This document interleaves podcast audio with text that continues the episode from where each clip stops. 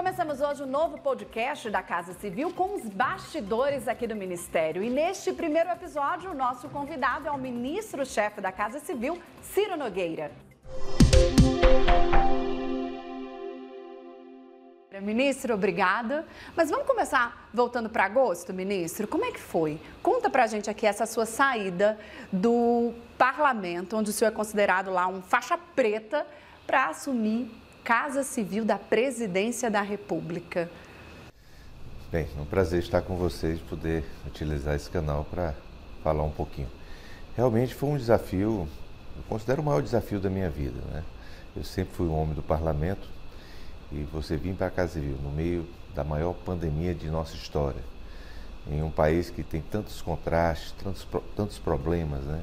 e a população precisando de auxílio, de, de ter um cuidado maior, era um momento de extrema dificuldade, mas nós resolvemos assumir desafio. Então, você acha que valeu a pena?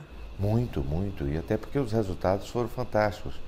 O resultado que o governo teve no, no enfrentamento da pandemia, você ter colocado é, em torno de 13 anos de Bolsa Família, de auxílio às pessoas, você ter sido capaz de ser um exemplo no que diz respeito à vacina para o mundo inteiro. Né? Nós já estamos a nossa população praticamente toda vacinada, os melhores índices, até comparando com países muito mais desenvolvidos que o Brasil.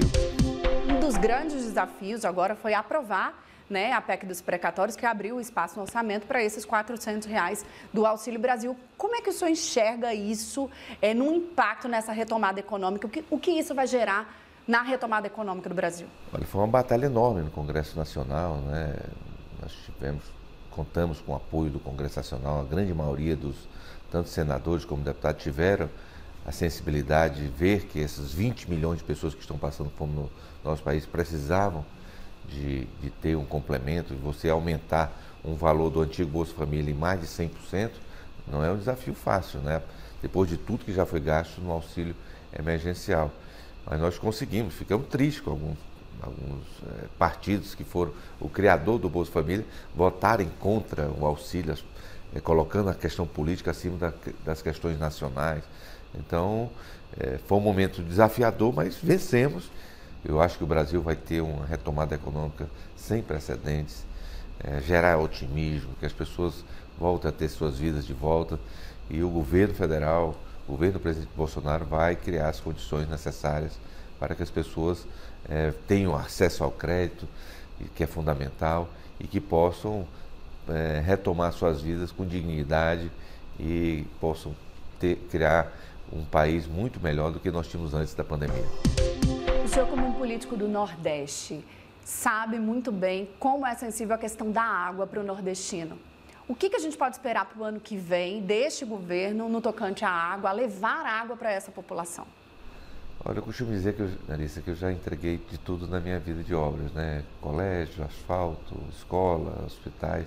Nada é mais emocionante do que você ver a perfuração de um poço e olhar para o olhar de um sertanejo, de uma sertaneja e ver a alegria dele quando um poço jorra.